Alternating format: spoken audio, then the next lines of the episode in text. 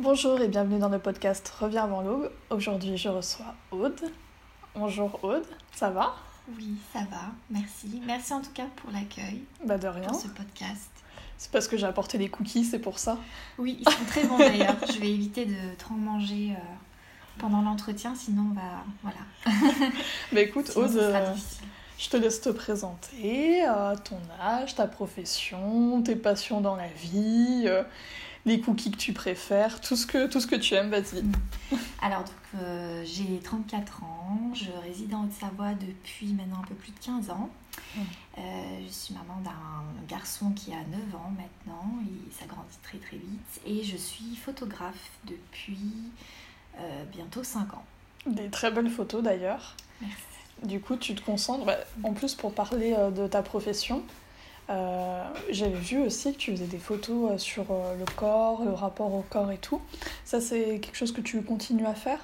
Euh, Oui, et d'ailleurs, là, en parlant de ça, dans, dans une semaine, je vais participer à un salon du bien-être pour présenter mon approche en photothérapie. Donc, la photothérapie, en fait, c'est c'est une approche de la photo où on accompagne les, souvent les femmes, dans mon cas, euh, qui ont connu ben, voilà, soit des traumatismes dans leur vie ou qui, euh, qui, qui, ont été gravement malades. Euh, sinon, des fois, c'est des personnes, en fait, tout simplement qui, qui ont des complexes, mmh. qui n'ont pas de, de, maladie quelconque ni connu de choc émotionnel, mais qui, qui souhaiteraient vraiment renouer un peu plus avec leur image, leur rapport avec leur corps et s'accepter un peu plus comme elles, comme elles aimeraient. Et du coup, le, l'approche en photothérapie, c'est le concept de, de, mettre en avant, euh, bah de photographier ces personnes. Parce que la photo, c'est un outil très très puissant. Et c'est de pouvoir les photographier au naturel pour, que, pour transformer leur regard pour qu'elles aient un autre qu'elles changent leur regard sur soi, soi et puis qu'elles aient un peu plus de tolérance sur l'acceptation de, bah, de leurs cicatrices, de leurs complexes. Et la meilleure, la meilleure façon d'y aller, c'est progressivement. Il faut d'abord instaurer un lien de confiance avec ces personnes. D'accord. Euh, les accompagner et euh, on n'a pas besoin de faire plusieurs séances. Une seule, des fois, voire deux, est assez bénéfique pour que la personne puisse avoir une prise de conscience et qu'elle accepte davantage un peu plus euh, bah, son corps. Un regard un peu plus bienveillant, quoi. Sur soi. Voilà, mm. c'est l'objectif et, euh, et voilà, qu'elle se voit autrement que de tout de suite euh, euh, bloquer sur ces complexes où mm. souvent bah, les femmes ont tendance à plus être focus sur, sur ce qui leur déplaît, mm. sur, sur des petites imperfections, que de vraiment réaliser tout le potentiel du corps et de, bah, de leur beauté intérieure et de leur beauté extérieure. D'accord. Ok. Donc comme tu disais, il y a des femmes aussi qui, qui ont été je veux dire, victimes d'une maladie, enfin qui ont subi une maladie. Ça peut être quoi, par exemple, un cancer, un cancer, du, sein, euh, voilà. Euh, j'ai déjà fait des accompagnements de, de trois femmes en, qui, qui, ont, qui sont en rémission du cancer du sein. Sauf qu'elles ont eu une ablation du sein et souvent, ben, c'est, voilà, pour une femme, c'est, c'est, toujours très difficile de se regarder dans un miroir euh, suite à la transformation, ben, ce que la maladie mm. engendre sur les transformations du corps que ce soit la perte de, de poids, de ne plus avoir de cheveux, de, de, n'avoir plus qu'un seul sein. C'est Tous les symboles de la féminité qu'on nous met en avant, euh, la poitrine, euh, les longs cheveux, etc. Voilà, c'est une atteinte à la féminité et souvent, euh, à ce moment-là, elles perdent beaucoup confiance en elles et aussi de l'estime de soi. Mm. Donc, donc très souvent, ce que je leur propose, c'est de vraiment de, de, poser le plus naturellement possible. On va pas chercher à transformer une personne, à cacher euh, sa poitrine. Au contraire, c'est plus l'assumer en faisant des photos, des fois en topless, ou en portant une robe sur lesquelles elles se sentent à l'aise. Euh, et de voilà, on cherche pas à les transformer par le maquillage ou, ou dans, pour camoufler les choses. Au contraire, que ça soit plus naturel possible. Quoi. Voilà. Puis l'acceptation passe par le fait de faire face à ces choses qu'on a du mal à, sur le coup, à accepter. Mm. Mais euh, il faut aussi du temps pour que, pour, que, voilà, pour que le regard soit plus doux et plus bienveillant posé sur soi. Et que aussi avec le temps, on apprenne à, à accepter euh, bah, la nouvelle version que la maladie euh, a fait de nous.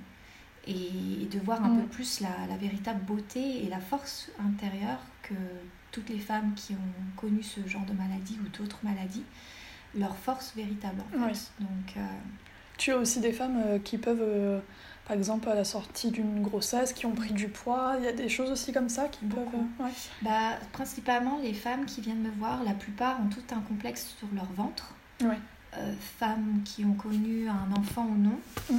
Et j'ai remarqué que souvent, bah, le ventre, on dit souvent que c'est le siège des émotions. Et une femme, bah, souvent, dès qu'elle a un petit peu de, de, pris des rondeurs, que ce soit suite à une prise de poids, qui ça peut être lié par le stress, des examens, du travail, une, suite à une rupture amoureuse, euh, c'est vraiment un organe qui est très sensible chez la mm. femme.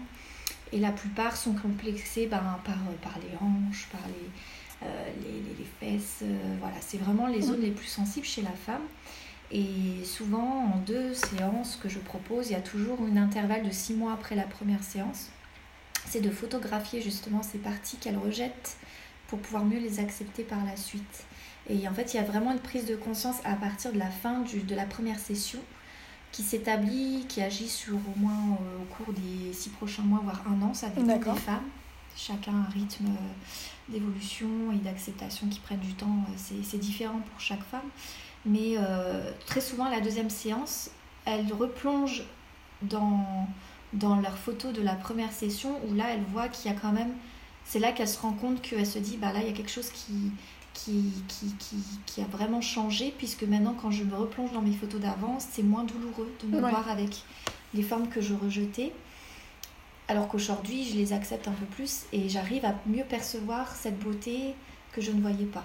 Donc tu es, dans un accompagnement thérapeutique un peu bah, C'est ça. Hein. C'est pour ça qu'on appelle ça la photothérapie. Mm. Nous, on n'est pas thérapeute. En fait, c'est vraiment la personne qui, qui fait sa propre thérapie et que l'outil photo est un outil puissant qui a des bienfaits thérapeutiques.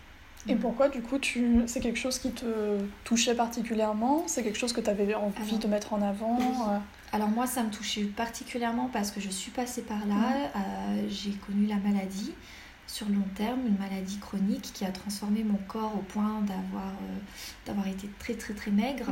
Et du coup, j'avais tellement du mal avec l'image de moi-même parce que je renvoyais, ben, la maladie renvoie des fois à la mort, à la peur mm. de mourir. Et je me trouvais vraiment tellement maigre que je me suis dit, mais je suis plus que l'ombre de moi-même quand je me mm. regardais dans le miroir j'avais une obsession sur cette maigreur où on voyait les os, les os de mon, de mon corps, et pour moi, ça me renvoyait à la mort. Euh, et en 2018 à peu près, en 2018, j'ai rencontré une photographe humaniste dans la région. Qui ah d'accord, t'es passé du coup par euh, cette étape-là aussi euh, Voilà, j'ai fait l'expérience de la photothérapie, dont une concert photographe très bienveillante, faisait des recherches en travaux, des travaux personnels sur l'expérience de, la photothérapie. Et, et du coup, j'ai eu l'occasion de pouvoir être prise en photo, de faire deux sessions photo en plein cœur de la nature aussi, par cette consoeur. Et du coup, au même moment, en ayant été malade et photographe à la fois, j'ai eu aussi ce, ce, cette idée, en tout cas, de, de, de, de, me rendre compte que la photographie a vraiment. Euh, c'est un exutoire. On mm. peut exprimer notre mal-être, notre histoire.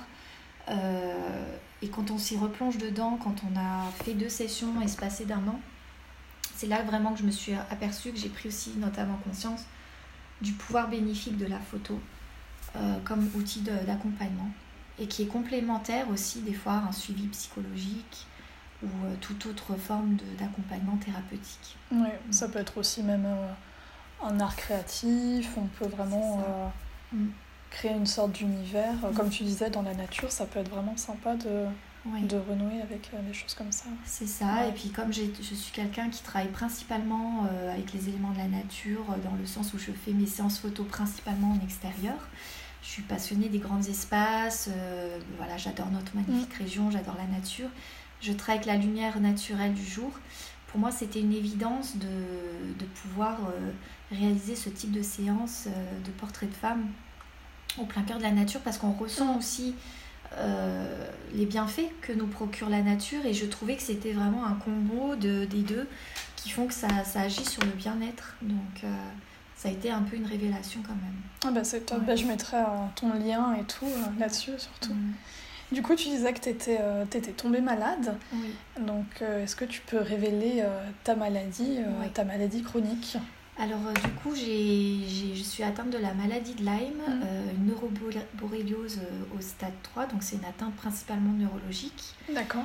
Euh, donc ça fait aujourd'hui, j'ai commencé à être malade lorsque j'étais enceinte, donc c'était en 2013. En 2013, euh, en fait, euh, au début, on ne comprenait pas ce que j'avais, j'avais beaucoup de symptômes.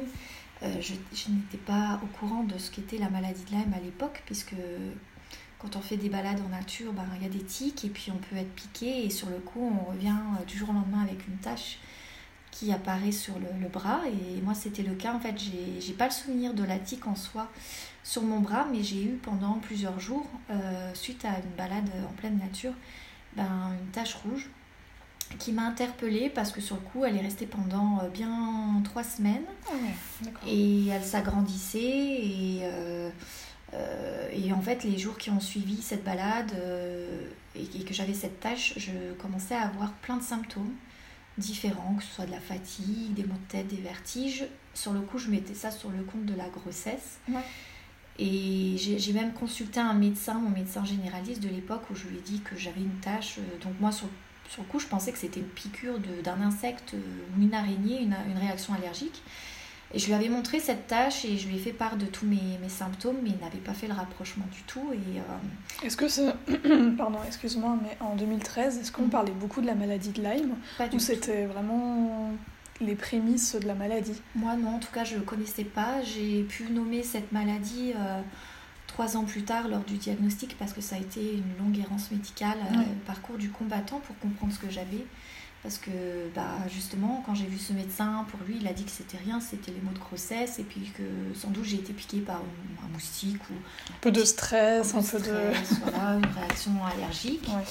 Et, euh, et, en fait, euh, là où ça s'est empiré, c'est quand j'ai accouché, mon... quand j'ai accouché par césarienne, j'ai une césarienne. Alors là, là j'ai une flambée de symptômes. ça, mon état s'est dégradé, mais sur le coup, je pensais que c'était des problème postpartum en fait de la maternité. Euh, parce que ma césarienne s'est pas très très bien passée. Mais en fait quand j'ai vu que mon état s'est dégradé même neuf mois après je me suis dit non là c'est pas normal. J'ai des copines elles ont accouché par voie basse ou par césarienne. Euh, certes la cicatrisation met du temps mais elles n'avaient pas euh, toute une flambée de symptômes j'avais même mon médecin recensait plus de 36 symptômes au quotidien, des troubles articulaires, musculaires, vasculaires, cardiaques, neurologiques, euh, je, faisais des malaises, surtout ça, ça m'interpellait, des malaises sans, sans, explication réelle. Et puis j'avais une fatigue au point de. Un épuisement, vraiment plus qu'une fatigue, un épuisement. C'était un épuisement mm. général. J'avais une tension qui était à 9 tous les jours, alors qu'avant j'avais pas de problème de tension. Donc c'est là que s'en est suivi vraiment, euh, c'était le début euh, d'un long, long parcours du combattant pour comprendre ce qui m'arrivait et bien sûr, j'ai pendant deux ans vu tellement de médecins spécialistes euh, à tour de rôle, que ce soit des neurologues, euh, des infectiologues, euh, qui m'ont fait une série, une panoplie d'examens. Mais il n'y avait rien sur les examens. Sur les prises de sang, tout était OK. Le scanner, enfin, j'ai fait vraiment beaucoup, beaucoup de, j'ai vu beaucoup de spécialistes, beaucoup, j'ai fait beaucoup de choses et on ne trouvait pas du tout. Euh, Parce qu'en fait, généralement, quand ils ne trouvent pas, c'est pas que tu n'as rien. Et mm. c'est ça qui est, qui est, difficile à faire comprendre, c'est que ils n'ont pas l'outil encore pour le détecter. Et il me semble que Lyme, c'est encore difficile à détecter. Euh, j'avais eu un un ancien collègue qui a eu la maladie de Lyme. Mais c'est un diagnostic qui est, qui est compliqué. Euh, il n'y a pas de prise de sang. Euh, Les tests ne sont pas fiables en France. Euh, moi, on a pu enfin mettre un nom dessus quand je suis tombée sur une association de malades en exposant mon problème parce que j'avais fait des recherches sur Internet. Bien sûr, ben, on a tendance à se dire si personne ne trouve et qu'on commence à nous dire que c'est dans notre tête, mm. mais que mon corps, je savais au fond qu'il y avait quelque chose qui n'allait pas et que c'était pas du stress ou, de l'anxiété. Euh, j'ai fini par me rapprocher d'associations euh, via, euh, via Google parce que tous les symptômes correspondaient. correspondaient à la maladie de Lyme. Je m'étais renseignée sur le sujet comme quoi les, tests n'étaient pas fiables en plus. Donc en fait, j'avais fait des démarches de moi-même où c'était des tests pas remboursés, où j'ai dû faire des tests en amont en Allemagne. où les prises de sang étaient envoyées. Ben, en fait, j'avais une infirmière libérale qui venait à la maison me faire les prises de sang et je renvoyais le kit par, par la poste, enfin, au labo. Donc euh, ça m'a coûté 800, 800, entre 800 ouais, et c'est ça qu'on ne dit pas, c'est que vraiment, tu, après toi tu mets l'argent de, de ta poche vraiment pour investiguer, tu fais vraiment ce travail de médecin, de chercheur. C'est ça, c'est pas du tout pris en charge. Et en fait, les, tests euh, sont revenus positifs parce que j'avais des bandes positives. Euh, enfin, le résultat était vraiment indiqué que c'était positif. Que j'avais une infection qui était lié à, tout ça, donc euh, que c'était le Lyme en soi. Et après, pour être un peu plus sûre, je me suis renseignée. Là, c'était aussi le parcours du combattant pour trouver un médecin spécialiste en France qui puisse interpréter mes résultats et que de lui-même, il me pose le, mot comme quoi, oui, c'est bien la, la, en fait dont je souffre. Euh, et c'était le cas. Euh, mais voilà, on l'a diagnostiqué en 2015 soit Donc deux il y a deux ans, euh, deux, ans. de recherche euh, et d'errance médicale. C'est ça, suite à plusieurs malaises ou au point que j'étais fichée du SAMU, euh, que j'avais un dossier qui faisait 300 pages, au point que ben, chaque nouveau médecin qui me consultait ne prenait pas le temps de regarder parce qu'ils se sont dit mais qu'est-ce que c'est que ça? Mm. Et quand je leur évoquais ben, mes symptômes, mes questionnements sur la maladie de Lyme et le test qui, qui montrait que j'avais effectivement euh, infectés par la borréliose, euh, pour eux, c'était des... La, seule réponse, c'est euh, c'est une maladie imaginaire et puis le, le Lyme, c'est pas atypique. Enfin, ce que vous souffrez, le Lyme, c'est pas du tout ça en fait. On a juste des douleurs articulaires et il faut des antibiotiques trois semaines après et après tout va mieux. Et en fait, non, pas du tout. Et souvent, ils ne savaient même pas interpréter mes examens sous prétexte que c'était des examens réalisés à l'étranger. Donc pour eux, je pense que c'est un petit côté égo aussi quand tu, quand tu arrives en remettant en question le diagnostic d'un médecin ou d'un spécialiste. Vont dire mm. bah non, mais vous y connaissez rien, moi je sais ce que je connais mon métier. Et euh, vraiment, tu, tu te retrouves, euh, bah si, je sais que je souffre, je mm. connais mes symptômes. Bah, on n'est pas, à ce moment-là, les, les, malades ne sont pas pris au sérieux, ne sont pas écoutés ni mm. entendus, on ne croit pas. Forcément, si les médecins ne croient pas, bah, souvent les proches ne comprennent pas non plus, donc ils font confiance aux médecins. Euh, et on se sent vraiment euh, terrassé de se dire qu'on a quelque chose de grave, on le sait, mais que personne ne nous croit, ni nos proches nous soutiennent, et que autour de nous, c'est l'incompréhension totale. Donc on vit un peu la double peine, euh, que ce soit le rejet médical mais social. et le plus dur, c'est qu'après, ce n'était que le début de l'enfer, la descente aux enfers, puisqu'après j'ai perdu mon travail. Et que, et que quand on m'a dit que bah, c'était bien un Lyme qui a été confirmé par deux spécialistes euh, en France, euh, qui sont spécialisés dans cette maladie euh, infectieuse, quand on m'a dit qu'il n'y avait pas de prise en charge, que ce n'était pas reconnu, et que ça pouvait être à vie, en fait, mm. comme le VIH, ben, là, on voit vraiment tout, le, tout notre monde s'écrouler, en fait.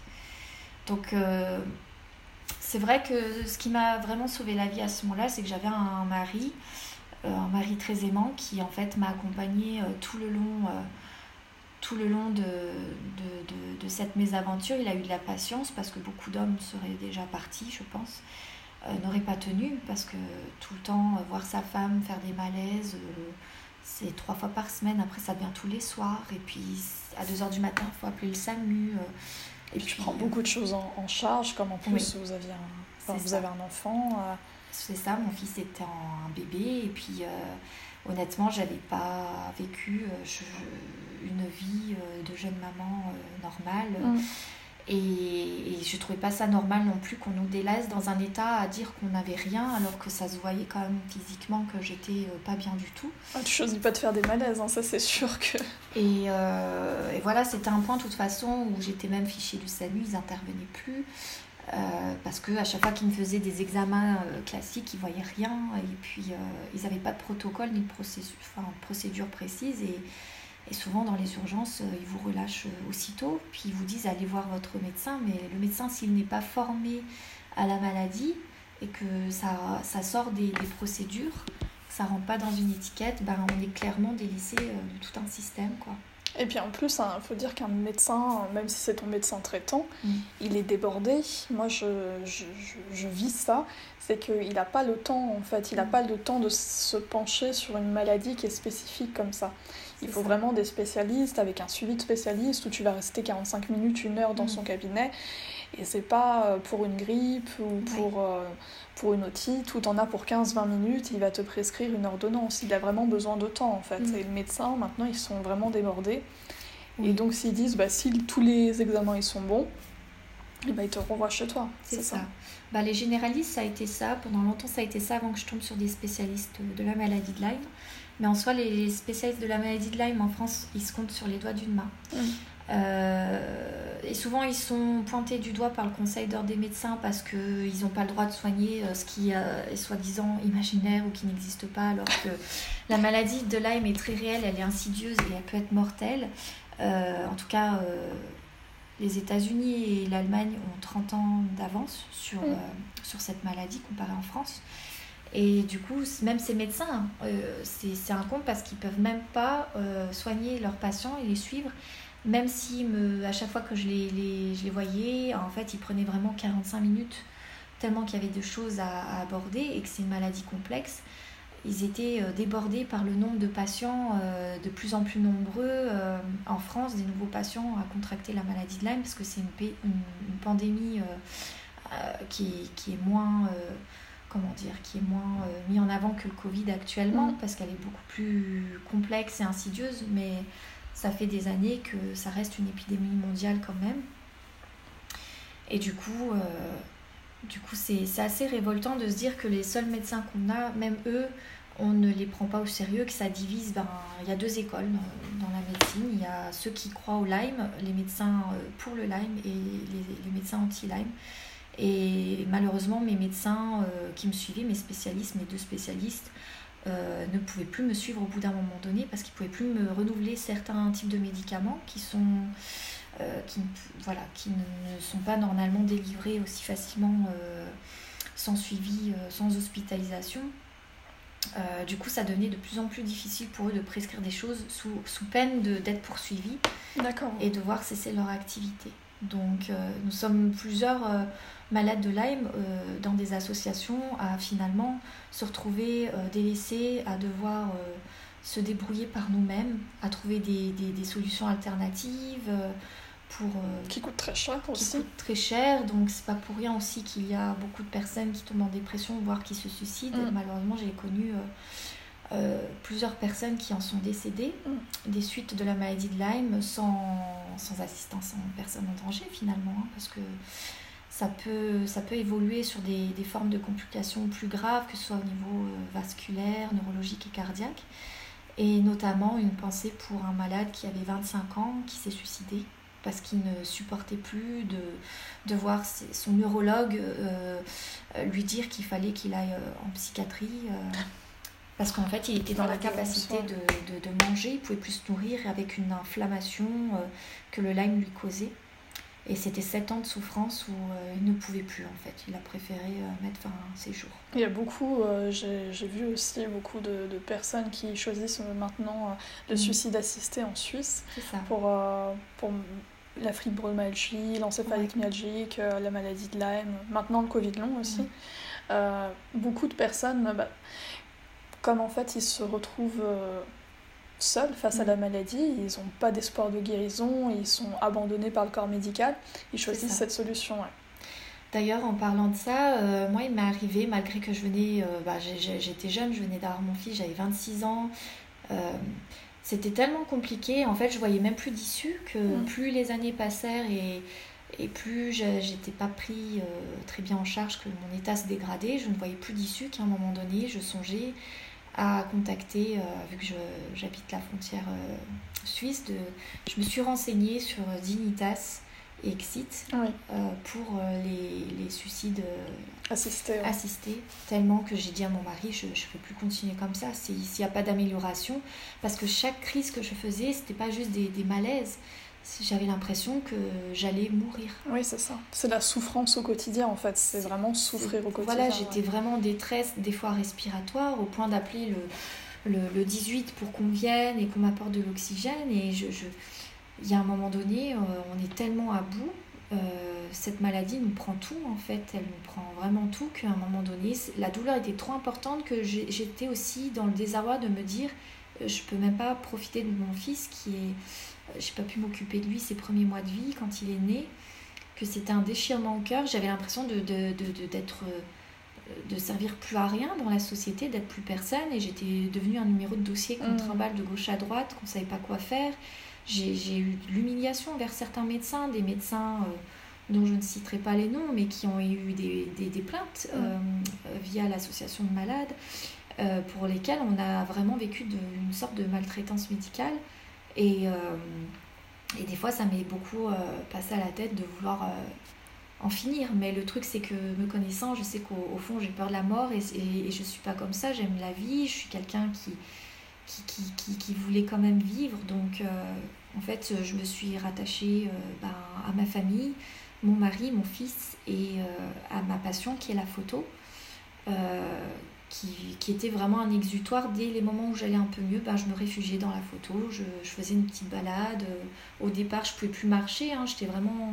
C'est invalidant on devient invalide avec euh, cette maladie.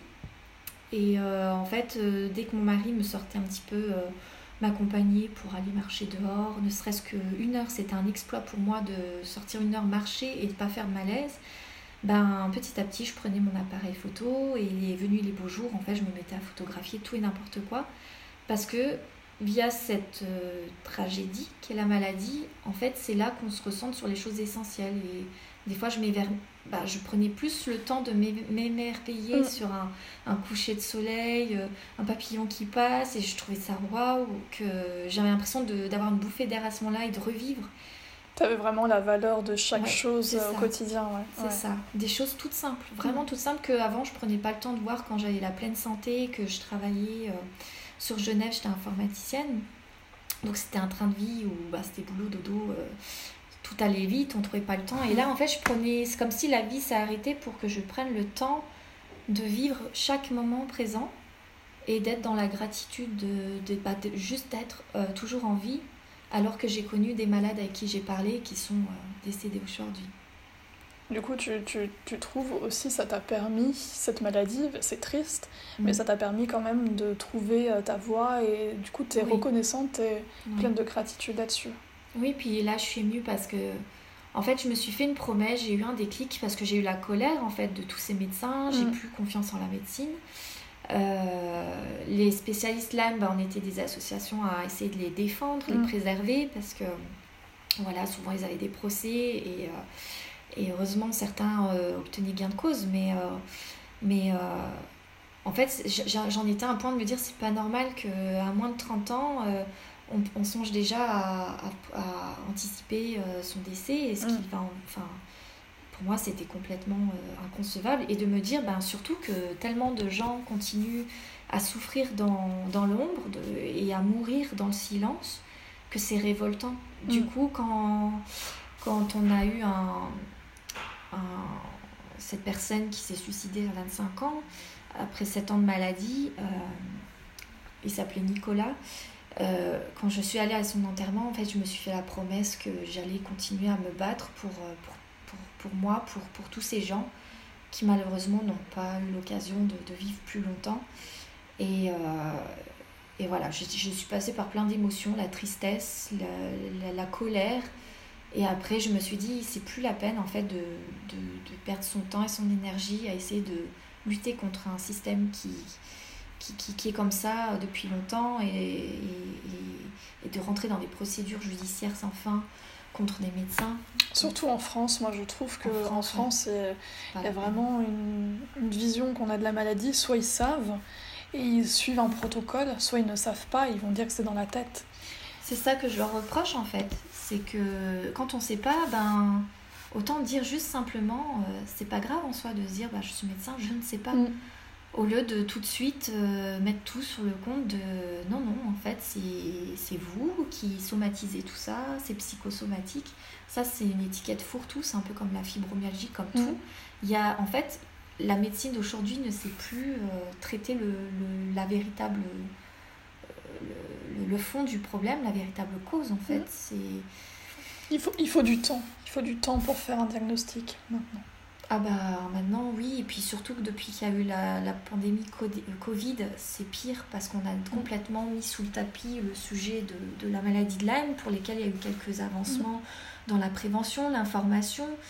Euh, la recherche n'est toujours pas euh, très avancée, mais maintenant qu'il y a le Covid, et ben en fait tout est focus sur le Covid. Et encore même là c'est complexe parce que le Covid long, on voit bien que c'est la même problématique. Euh, L'issue, ben, pour beaucoup de, de patients qui ont un Covid long, ben, l'errance est la même. Exactement. Et que même de grands infectiologues pour qui ils ont eu, euh, ben voilà, qui n'ont pas été euh, entendus au niveau médi- médiatique et même traités de charlatans, euh, alors que c'est eux qui sont plus informés sur les maladies infectieuses, qui, qui, sont des grands spécialistes de renom même international. Euh, bah, Aujourd'hui, ils le disent, en fait, le, Covid ou la maladie de Lyme se rejoignent par les mêmes symptômes, par le, les mêmes chamboulements, les déséquilibres euh, physiologiques, biologiques. Enfin, voilà, ça reste des co-infections, euh, que ce soit bactériennes, virus, c'est- ça a le même impact, en fait, sur, le corps pour, créer d'autres troubles et d'autres pathologies sur du moyen terme. on est vraiment sur des grosses maladies qui touchent les jeunes. La maladie de Lyme, l'encéphalite myalgique, euh, le. Covid long. Ouais. Et euh, vraiment, euh, comme, comme tu disais, les infectiologues, ils sont pas écoutés. Moi, Mm. c'est rare que je, je regarde la télévision, mais j'ai regardé dernièrement euh, le journal et je vois que les infectiologues mettent en garde en disant attention, portez les masques dans les transports en commun parce Mm. qu'il y a le risque de Covid long. Et euh, maintenant, bah, là, euh, 1er février, euh, on arrive à... On enlève, euh, Ouais. on enlève tout, quoi. C'est Il ça. n'y a plus ces, ces mesures-là, mais bon, Non. c'est pas... Tu Non. disais, euh, du coup, euh, au niveau social, moi je, je voulais me pencher là-dessus, Mhm. sur l'aspect social. Comment, comment ça s'est passé pour ta maladie Tu disais qu'il y a eu des, des complications, il y a des gens qui ne t'entendaient pas parmi tes proches. Alors mes proches, euh, bah, pour eux, ils connaissaient pas la maladie, puis ils n'ont pas forcément la- vécu euh, la même expérience que moi, euh, une maladie euh, qui est quand même grave, mais dont, dont on sous-estime vraiment euh, l'évolution. Euh, et puis bah, souvent, comme beaucoup de personnes, dès qu'on vit pas les, dès qu'on n'est pas concerné, impacté directement par une problématique, Pas de du direct. non, mais dès qu'on ne vit pas les choses, on peut pas vraiment euh, se rendre compte et comprendre. Et ce qui a été plus douloureux, c'est c'était vraiment de vivre cette double peine, en fait, de, me dire que même ma prof amie, elle, était impuissante, en fait. Elle était complètement impuissante face à ça.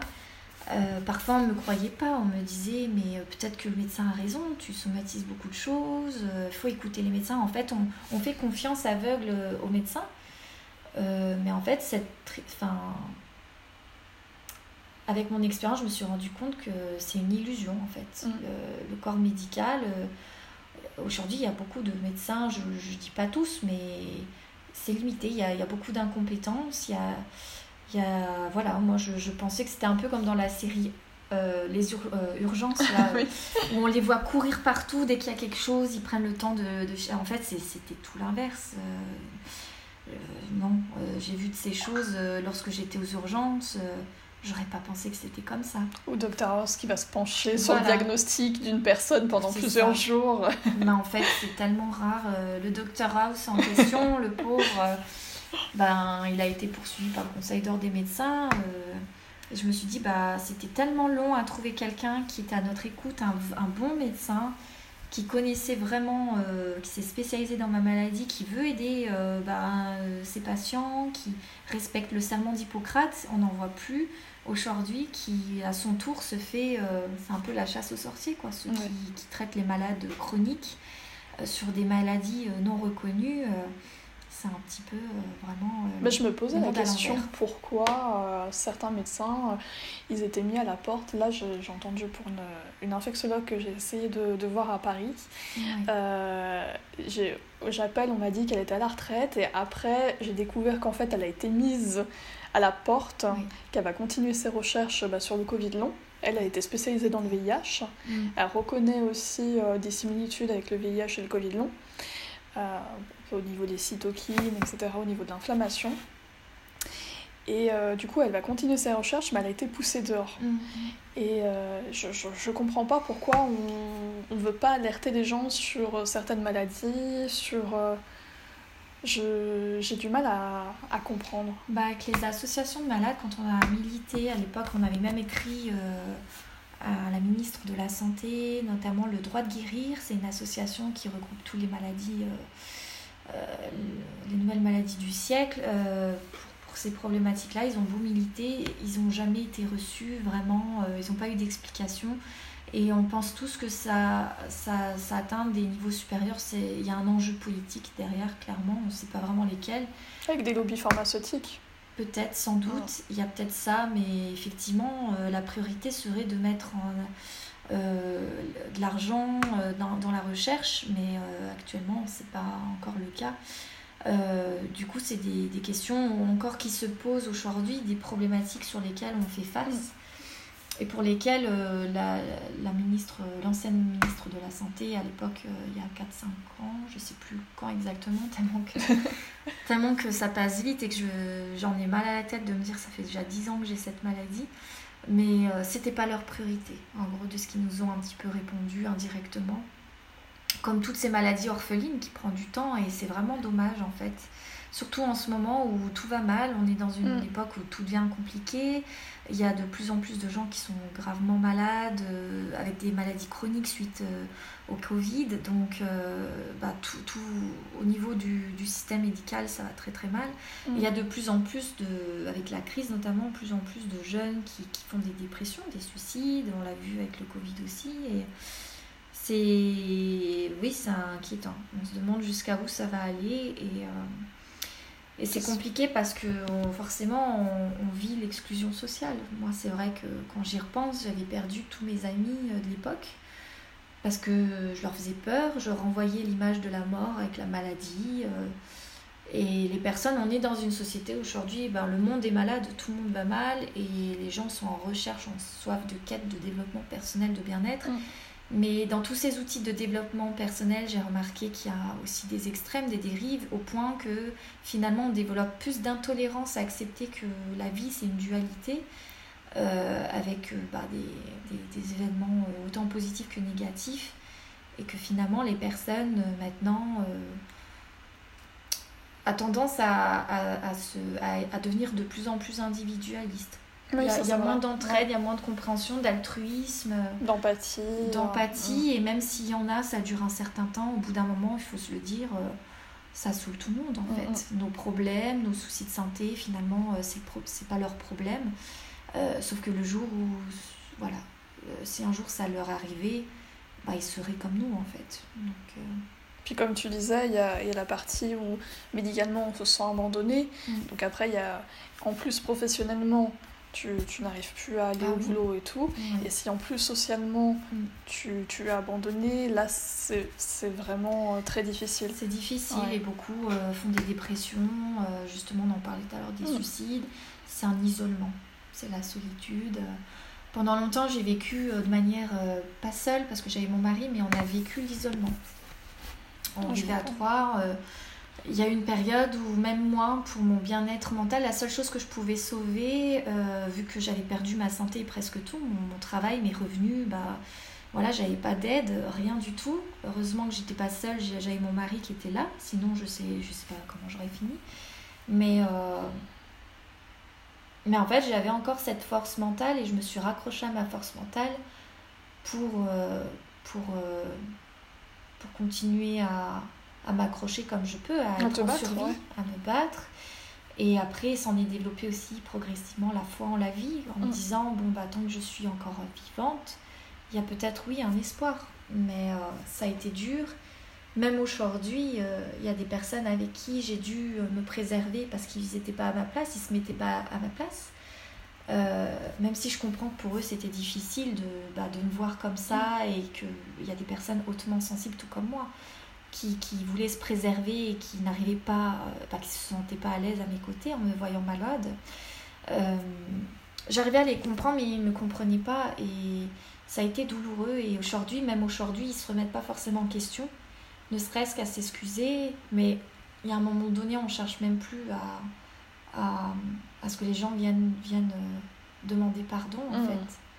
Parce que on a tellement le temps euh, d'être isolé pendant toutes ces vies, euh, enfin toutes ces années de vie gâchée. Ouais, tu peux dire c'est des vies, hein, c'est des mini-vies. Hein, bah, au bout de six ans, euh, j'avais l'impression, j'ai toujours dit, ça m'a volé ma jeunesse quelque part. Aujourd'hui, je la rattrape mm. parce que ça va beaucoup mieux. ça a été un long parcours pour que mon état se stabilise via des, bah, la force mentale, via oui, qu'est-ce qui t'a aidé Qu'est-ce qui t'a aidé comme soin alternatif, par exemple Alors, qu'est-ce que tu pourrais conseiller, par exemple, à une personne qui a une maladie chronique ouais. bah, Déjà, c'est bien de rencontrer des, des, gens malades pour se sentir mmh. moins seul, se comprendre. Mais après, moi, ce que j'ai en tout cas tiré de mon expérience personnelle, c'est que la vie reste un équilibre. En fait, il ne faut pas être trop renfermé non plus à ruminer sur sa maladie mmh. et être entouré que de malades parce que ça n'aide pas non plus. On peut euh, s'entraider à obtenir certaines informations, euh, un certain soutien jusqu'à une certaine limite, c'est-à-dire de ne pas euh, concentrer toute son énergie dans, dans la quête d'une solution, parce qu'en fait, je pars toujours du principe que la vie nous amène tôt ou tard des, solutions. Mm. parce que j'ai essayé tellement de choses, j'ai même déboursé plus de 12 000 euros de mes économies quand j'ai travaillé auparavant que j'avais mis de côté. Euh, tout est parti dans la santé pour après bah, payer les compléments alimentaires. Je me suis tournée vers. Bah, comme la médecine allopathique me tournait un petit peu le dos, euh, je ne pouvais pas prendre des traitements euh, médicaments avec des médicaments, mais je suis allée m'orienter vers des médecines douces et parallèles. Là aussi, bah, j'ai fait l'expérience aussi des pièges, des dérives. Il y a beaucoup de choses bah, qui ne marchaient pas forcément, qui étaient onéreuses sans qu'on sache vraiment si ça marche. Et il y a des choses qui m'ont soulagée. Ça guérit pas, mais ça soulage. Et il y a un moment donné, le, vrai déclic, c'est quand j'ai commencé à dire je, je vais arrêter d'être trop active sur les groupes de malades. Je me préserve, je, je vais focaliser mon, mon énergie. Et c'était vraiment ça. Mon énergie, je vais la focaliser sur quelque chose qui me fait vibrer. Et en cet instant, c'était la nature, les balades en famille, euh, la photo. Et plus le temps passe, et plus, plus je trouvais que ça, il y avait une amélioration. Tout ce qui te faisait du bien en fait, tout ce qui rapportait du positif. Voilà, au lieu de tout miser mon énergie sur la recherche d'une solution pour guérir, c'est à partir du... En fait, c'est bête à dire, mais c'est quand j'ai accepté à me dire que je risque d'être malade toute ma vie mm. et que je peux peut-être mourir un jour. En fait, c'est comme un lâcher-prise. Quand j'ai accepté que je pouvais mourir, c'est là qu'il y a eu un processus inverse où il y a eu un miracle qui s'est produit. En fait, les jours passent et je vivais vraiment ma vie comme si c'était euh, le dernier. En fait, je vivais vraiment le jour au jour en pleine conscience en me disant aujourd'hui ça peut être ton dernier jour. D'accord. Et je me forçais à miser toute mon énergie pour sortir tous les jours petit à petit. Alors Annecy, ça aide hein, au niveau du cadre. on a vrai qu'on est dans une bonne région. C'est vrai que je sais pas si ça aurait été pareil si j'habitais, euh, je sais pas, dans, un, dans une campagne, euh, enfin, au fin fond d'un trou euh, mais en tout cas, la force mentale, elle joue beaucoup parce que petit à petit, vraiment, j'ai trouvé, et ça a été progressif sur deux ans et demi, trois ans quand même, qu'il y avait du mieux. C'est-à-dire que, ah bah tiens, j'ai pas fait de malaise depuis une semaine, c'est un exploit. Puis après, c'était passé d'une semaine à un mois, un mois à six mois, six mois à un an. Et après, je commençais à retrouver mon état de je me sentais comme si j'étais plus malade presque. D'accord. C'est comme si on oublie de côté. Et j'ai vraiment pris du recul avec euh, le surplus d'informations euh, et les fréquentations de malades et aussi des gens ben j'ai fait un tri. En fait il a fallu que je fasse un changement radical de ma vie de ce qui était essentiel ce qui ne l'était pas. Et, euh, c'est là que la magie elle a vraiment opéré progressivement. Donc c'était passé par un un tri euh, de tous mes contacts, euh, d'être plus... Euh, bah, après, ça s'est ouvert avec des nouvelles rencontres, des gens qui étaient plus sur la même longueur d'onde que moi. On a déménagé, ça a beaucoup aidé. À l'époque, j'étais à Annemasse. Et le fait d'avoir déménagé à Annecy, ah bah je comprends tout de suite. Tu passes de Annemasse à Annecy tout de voilà. suite. on, on, avait aménagé à Epagny, donc je trouvais que déjà il y a eu une, une nette amélioration. Euh, puis après, euh, c'est quand j'ai vraiment lâché prise sur le fait de toujours aller voir un médecin, mm. toujours euh, tester des choses. De toute façon, je me suis ruinée là-dedans, j'avais plus rien à perdre. ben, c'est quand j'ai lâché vraiment ce que l'expérience du lâcher prise, que c'est vraiment ce qu'on entend partout dans les bouquins, on ne sait pas vraiment ce que c'est, mais quand on l'expérimente, quand on est un peu dépouillé de tout, justement, c'est là qu'on se dit, en fait, ben, en fait oui, je, je, crois vraiment comprendre ce que c'est les prises de conscience mm. Et de se réaligner avec ce qui est essentiel. Et en fait, la vie, à travers sa maladie, m'a montré, m'a tellement transformée sur tellement de plans. C'est-à-dire qu'avant, je me suis rendu compte que je travaillais bah, pour, comme tout le monde, euh, avoir une situation. Euh, euh, je mettais en priorité peut-être ce qui n'était pas prioritaire, en tout cas pas essentiel pour moi, vraiment. Et, et, du coup, je n'osais pas faire certaines choses. Je, vivais un peu dans mes rêves. Je me disais, ah bah ça, j'aurais bien voulu, mais j'aurais pas osé. Et en fait, l'idée de me dire qu'en fait, je vais mourir bientôt, peut-être, ou peut-être pas, mais que la maladie fait que ça vous retire tout, qu'on cherche absolument à se raccrocher à quelque chose bah, petit à petit, je commençais à faire des. des je m'imposais des challenges, des mhm. challenges que j'osais jamais. Euh, enfin, je, voilà, je voulais, j'étais curieuse d'expérimenter plein de choses, que ce soit dans le côté créatif. Après, je me suis redécouverte, je me suis dit, mais j'aime la musique, donc euh, je chante. Euh. oui, ça, il y a plein de choses. Tu fais de la danse aussi, du coup La danse, voilà. Alors, la danse aussi, c'est une seconde passion. Même une passion première avant la photo. Enfin, les deux sont, c'est la danse tahitienne du coup. C'est ça, ça fait partie de mes origines et avant j'adorais danser. Quand j'étais petite, je, voulais, je rêvais d'être danseuse pro. Et après, euh, c'est quand j'ai eu la maladie que je me suis dit, j'ai fait un, je me suis posée, j'ai dit, mais en fait, qu'est-ce que toi, t'aurais voulu faire? Et en fait, c'est vraiment en prenant conscience que je suis passée à côté de ma vie avant la maladie mm. et même pendant, que bah, maintenant je fais tout ce que j'ai je, envie de faire, ce que je rêvais, ce que je n'osais pas surtout. Mm. Et en fait, ça me fait dépasser ma zone de confort et, et plus j'avance comme ça, et je trouve que mieux c'est, en fait. Euh, au point qu'aujourd'hui, je suis quand même en, en, rémission de la maladie de Lyme. Ça arrive de temps à autre que j'ai des, baisses en forme, mais c'est beaucoup plus rare qu'avant. D'accord. Euh, mais, euh, mais en tout cas, ce qui est incroyable, c'est que je connais beaucoup de malades qui ont, même leurs parents ont vendu leur maison pour aller euh, les, les, envoyer en clinique spécialisée sur euh, du long terme, euh, que ce soit en Allemagne ou aux États-Unis, pour à tout prix suivre des traitements de, de choc. qui ça n'a pas marché. Ça n'a pas forcément marché, ou ils ont rechuté. Alors que moi, je ne prenais plus rien finalement. Il y avait une période, je ne prenais plus. Bah, j'avais pas de prise d'antibiotiques. Alors les gens vont se dire oui, mais si elle n'avait pas de prise antibiotique, c'était pas si grave que ça, alors que si, quand même. Euh, si, si. Mais euh, en fait, euh, aujourd'hui, beaucoup ne comprennent pas comment ça se fait que je, je vais mieux en, en, faisant beaucoup moins On est chacun différent aussi, c'est ça le, truc, c'est que l'organisme, il est. Et que j'arrive à bosser, surtout à temps plein. Aujourd'hui, je, je vis de la photo, c'est mon activité principale. Et du coup, il euh, y a beaucoup de personnes que je connais qui sont euh, ben, malheureusement euh, en chaise roulante, en fauteuil roulant depuis 10 ans. Il y en a qui ne retravaillent pas du tout, qui n'arrivent pas à, à, à, tenir un mi-temps. Enfin. Donc je pense que vraiment, pour ma part, en tout cas, il y a une notion de... Je prends quand même en compte l'aspect énergétique des mm. choses. Je, pense qu'il y a, y a, ça qui joue aussi. Il n'y a pas que le côté psychologique ou. Euh, ouais, comme quoi. Et au niveau de la danse, euh, du coup, c'est intéressant parce qu'il y a aussi un rapport en corps. Mm. Quand tu, tu, tu, as commencé la, enfin, tu as recommencé la danse quand tu étais malade ou euh... Eh ben, dès que j'allais un peu mieux, c'est-à-dire quand je faisais moins de malaise, que j'arrivais à faire une heure, deux heures de marche, mm. que je reprenais des petites randos faciles, et au début, c'était dur parce que même quand je dansais chez moi, euh, après le ménage, j'entendais une. Enfin, pendant mon ménage, je passais aspirateur, j'entendais à la radio une musique super.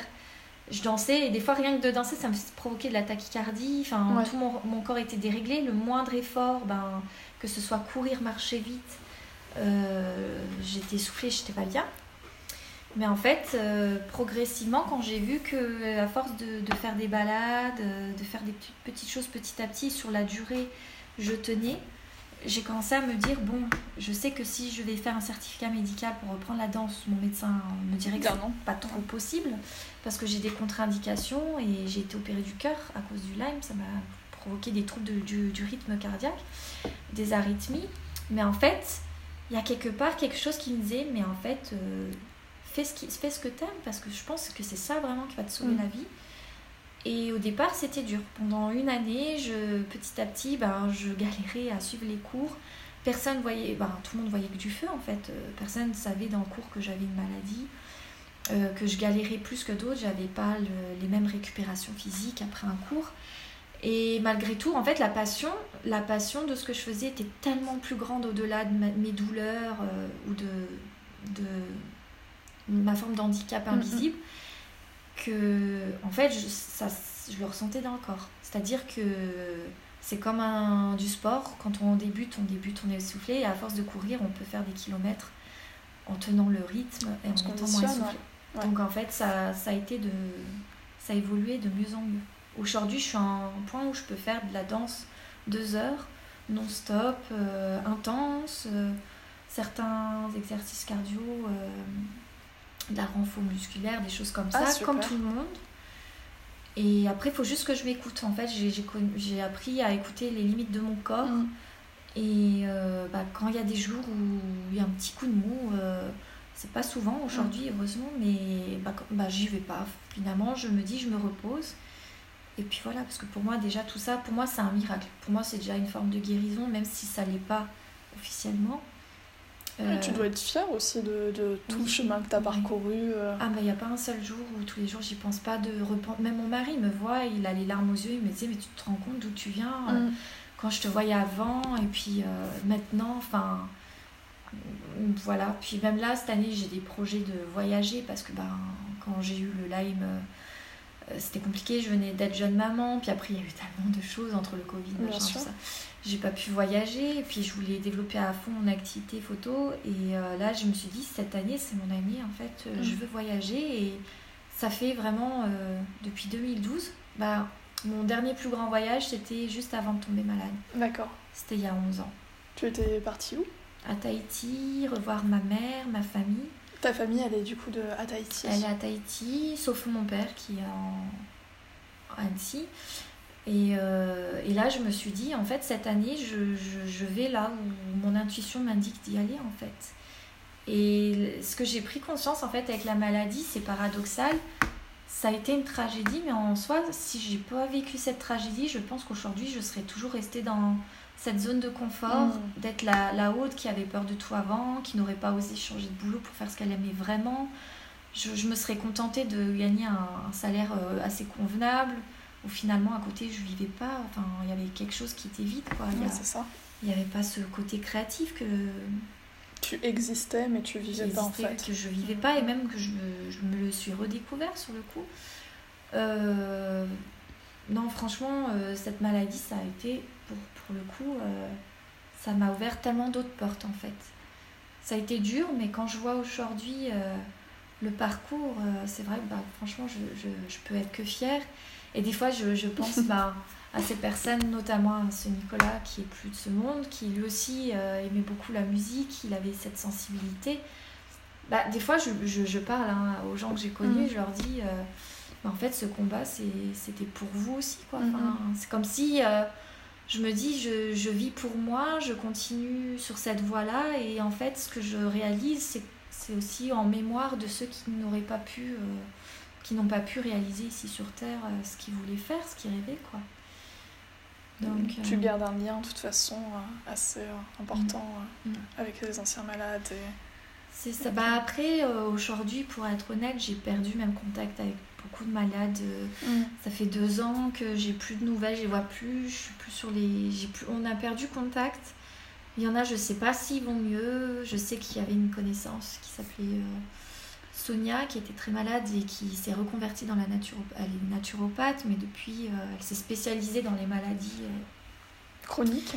Chroniques et, et aujourd'hui, je sais plus trop euh, ce qu'elle devient. Mais en tout cas, c'est sûr qu'aujourd'hui, c'est comme s'il y a eu un temps où bah, il fallait que je fasse ces rencontres-là et puis maintenant, ça, ça va sur d'autres ouvertures en fait mm. aussi.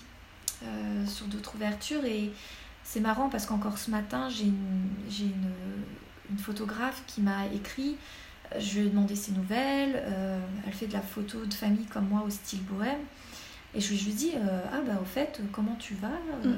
Puis je lui ai présenté mes bons voeux et elle m'a dit ah, Ça va pas du tout, de en, ce moment, je sais pas ce que j'ai. J'ai plein de soucis de santé, plein de symptômes qui partent de tous les, les côtés depuis plusieurs mois. Personne trouve.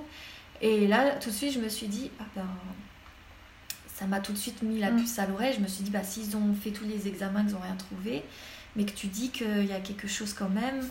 Euh, sur le coup, à ce moment-là, ça faisait longtemps que j'ai pas eu une discussion autour de ma maladie et des pistes, notamment pas que tout de suite j'ai pensé au Lyme pour elle, mais je me mm-hmm. suis dit, avec le Covid, il y a tellement de gens qui, qui, sont, qui ont des problèmes. Euh, dont le corps ben, s'est déséquilibré suite à, la contraction des variants. Euh, qu'on a pu échanger un peu sur euh, mon parcours et des conseils que je lui ai donnés. Et elle s'est effondrée en larmes en fait, parce que ce qui est marrant, c'est que je me suis retrouvée en elle comme un miroir où elle me disait Tu te rends compte euh, La veille, j'ai demandé à mon grand-père qui est décédé au ciel Je suis à bout, ça fait dix ans qu'il est décédé, j'y pense tous les jours et j'étais tellement dans un désespoir, je lui ai dit Mets-moi un signe et puis mm. on se retrouve à se parler, à, se parler ce matin en en décortiquant un petit peu où elle m'avait dit oui alors j'ai fait tels examens j'ai eu ça et puis pour ça c'était positif c'était des co-infections. Et là je lui ai mis un peu la puce à l'oreille à lui dire bah, il faudrait voir un spécialiste sur des maladies insidieuses dont les médecins n'ont pas été formés. Et je pense que tu aurais des pistes. Et pour elle ça a été juste un soulagement parce que quand je l'ai revue en vision en train de craquer ça m'a pensé moi à l'époque mm. où j'avais vraiment personne à l'époque pour, pour m'aider, que j'aurais voulu avoir euh, une écoute, ne serait-ce qu'une écoute, une piste. Et, et du coup, euh, bah, du coup c'est, c'est marrant. Il y a des trucs comme ça qui font que pour moi, la vie n'est pas un total hasard en fait. Ouais, c'est sûr.